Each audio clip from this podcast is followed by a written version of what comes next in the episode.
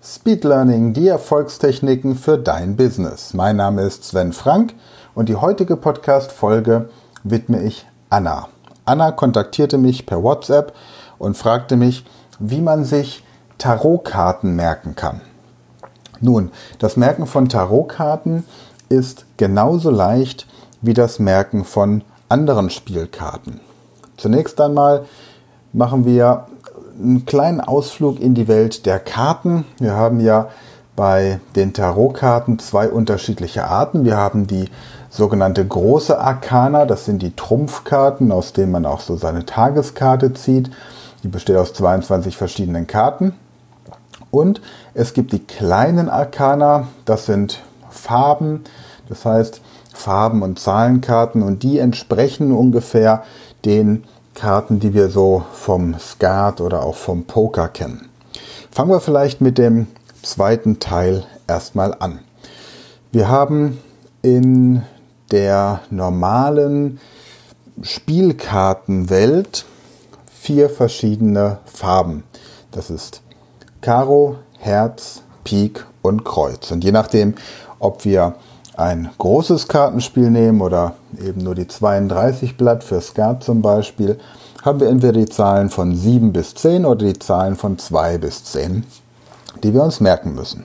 So, jetzt haben wir ja schon die Baumliste kennengelernt. Wenn du nicht weißt, wovon ich jetzt rede, wenn ich von der Baumliste spreche, dann bitte ich dich einmal in die früheren Podcast-Folgen reinzuhören. Ich werde die Baumliste auch hier in, den, in, der, in der Beschreibung des Podcasts entsprechend verlinken. Ist ganz am Anfang die, die Basis quasi der ersten Podcast-Folgen, die Baumliste. Alternativ, und das macht es vielleicht sogar einfacher, verlinke ich einfach mein Buch Speed Learning, die Erfolgstechniken, denn da findest du die Baumliste in ihrer Komplexität ausführlich und sehr gut erklärt. Also hol dir am besten das Buch Speed Learning, die Erfolgstechniken. Da findest du die Baumliste und ich verlinke dir das Buch in der Beschreibung dieses Podcasts.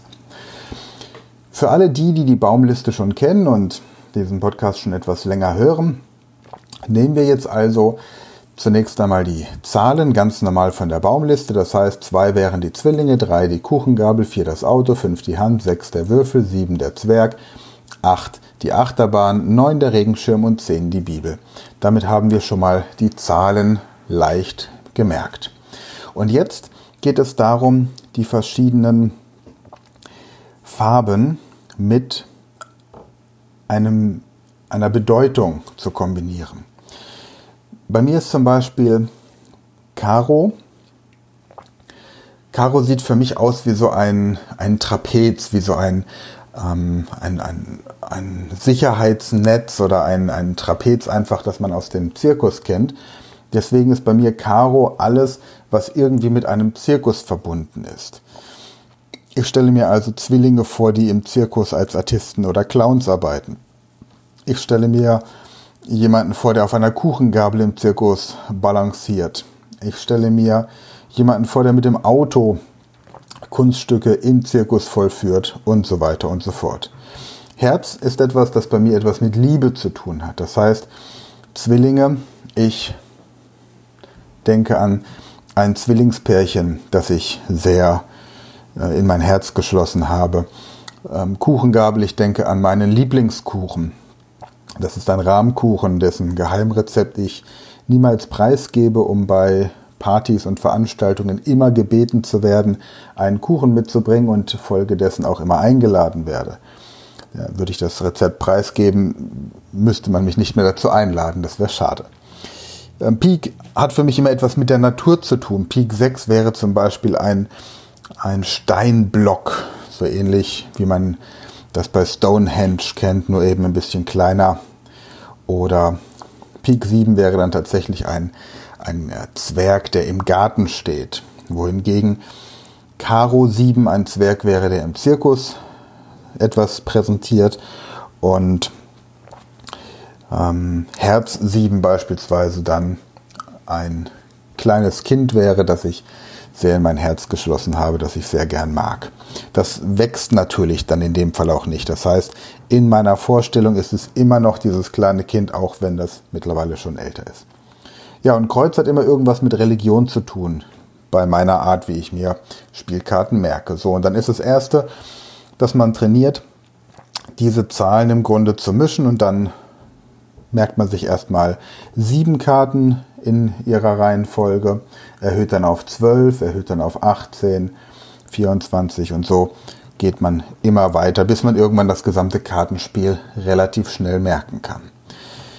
Die Bilder, König, also Bube, Dame, König, Ass.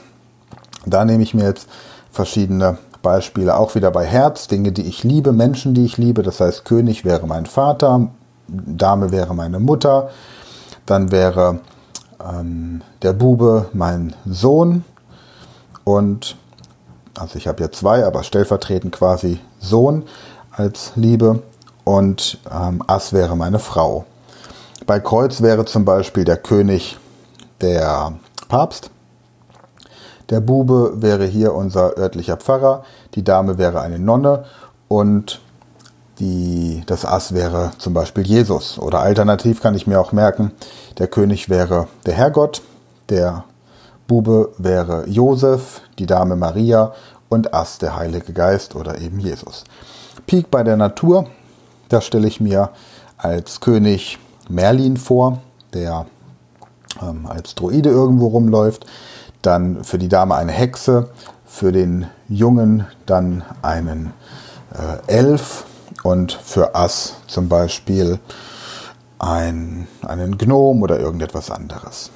So, und bei Caro im Zirkus genau das gleiche. Der Zirkusdirektor, Bube ist ein Clown, Zirkusdirektor ist der König, die Dame ist dann eine, äh, eine, wie, ähm, wie nennt man die dann? Die Athleten, Architekten, die Akrobaten, genau.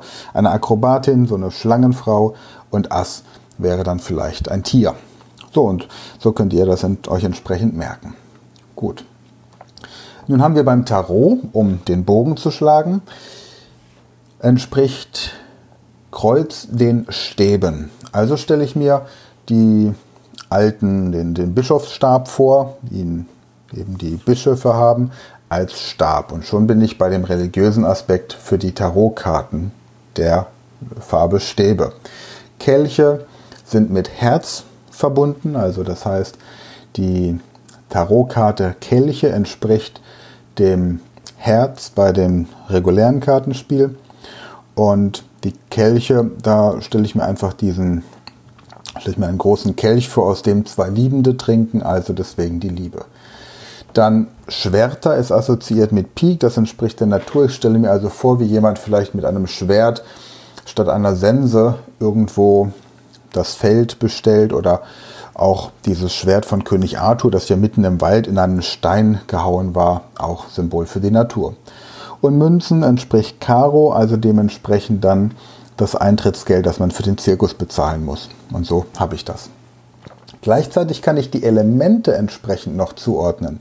Das heißt, ich stelle mir vor, ich stelle es mir nicht vor, aber die Stäbe sind dem Element Feuer zugeordnet. Ich habe also quasi meinen religiösen Part und stelle mir vor, wie zum Beispiel dann der Stab anfängt zu brennen. Der Kelch ist Wasser zugeordnet, das kann ich mir gut merken, weil da eben Wasser reingefüllt wird. Münzen sind dem Symbol der Luft, dem Element der Luft zugeordnet, also werfe ich einfach Münzen in die Luft und schon merke ich mir dieses Element.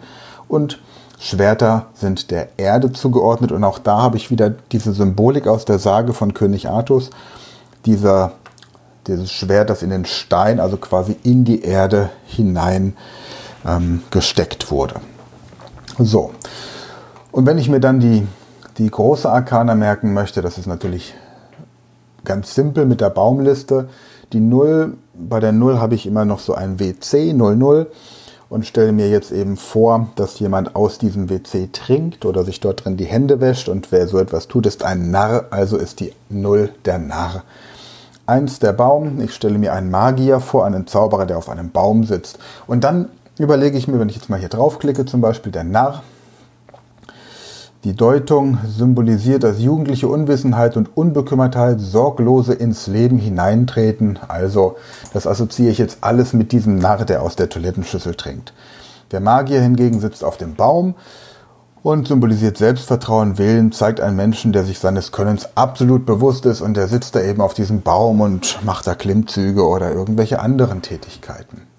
Zwei, die Hohenpriester, Priesterin, ich stelle mir Zwillinge vor, zweieiige. Sie möchte Priesterin werden, ist aber relativ klein, kann also keine hohe Priesterin sein, ist erst dann eine hohe Priesterin, wenn ihr Bruder sie auf die Schulter nimmt und sie so ein Gewand anziehen, dass sie aussieht wie eine Priesterin drei Herrscherinnen. Wir stellen uns eine Frau vor, die mit einem Dreizack oder einer großen Kuchengabel irgendwo steht. Und so geht es einfach so weiter. Vier der Herrscher, da stellen wir uns jemanden in einem fetten, großen, dicken, fetten Auto vor. Dann der Hierophant quasi, der hohen Priester, der so mit seiner Hand, ich stelle mir wie so den Papst vor, der mit der Hand im Grunde so winkt, wobei das nur funktioniert, also ne, den, den hohen Priester wenn ich den Papst nicht an sich mit Kreuzkönig verbunden habe. Aber solche Beispiele. Dann sechs, die Liebenden, die würfeln einfach, man kennt vielleicht hier, jeder Mallorca-Urlauber kennt diese primitiven Würfel, auf denen verschiedene Sexualtechniken abgebildet sind und dann würfelt man, was denn hier gerade für eine Liebesstellung vorgenommen werden soll. Nummer sechs, die Liebenden. Sieben, der Wagen, das stellt man sich eben vor, wie die sieben Zwerge auf einem Wagen, Schneewittchen, ähm, durch die Welt geführt haben, nachdem sie da vergiftet war. Acht, die Achterbahn steht für die Gerechtigkeit. Und dann ja, stelle ich mir einfach vor, dass jemand am Eingang der Achterbahn steht und dafür sorgt, dass jeder oft, gleich oft drankommt. Da Gerechtigkeit. Neun, der Einsiedler, das, der Eremit, da stelle ich mir einfach einen Einsiedler vor, wie er sich irgendwie unter einem Regenschirm ein Plätzchen geschaffen hat. Das heißt, der lebt nicht in einer Höhle oder in einer Tonne, sondern einfach in einer, unter einem Regenschirm. Und so gehe ich die verschiedenen Karten durch, wiederhole das einfach für mich immer wieder und da sollte man nach drei, vier Tagen die Karten auf jeden Fall drauf haben. So, in diesem Sinne wünsche ich euch jetzt viel Spaß, egal ob ihr euch mit Tarotkarten beschäftigt oder ob ihr Lust habt beim Blackjack oder Poker die Karten eurer Gegner, eurer Mitspieler, es gibt ja keine Gegner, es gibt ja nur Mitspieler beim Kartenspielen zu zählen. Wofür auch immer ihr diese Technik einsetzt, viel Spaß dabei und schreibt gerne in den Kommentaren, was ihr im Casino dann so alles abräumen konntet. Ich danke wieder mal fürs Zuhören, fürs Mitmachen, fürs toll finden, fürs Weiterempfehlen, fürs Abonnieren und so weiter. Und nächsten, in der nächsten Podcast-Folge, also am Donnerstag, haben wir dann die vierte Folge unseres Polyglot Project für Schwedisch. Schwedisch in vier Wochen. Freut euch drauf, wenn es wieder in die finale Runde geht. Denn im nächsten Monat kommt ja Russisch dran, die erste Sprache mit einem Alphabet, das nicht der lateinischen Schrift äh, mächtig ist, beziehungsweise eine andere Schrift als das Lateinische verwendet. Wird also ganz spannend. Gut, dann hören wir uns nächste Woche. Bis dahin, gute Zeit und immer schön weiterlernen.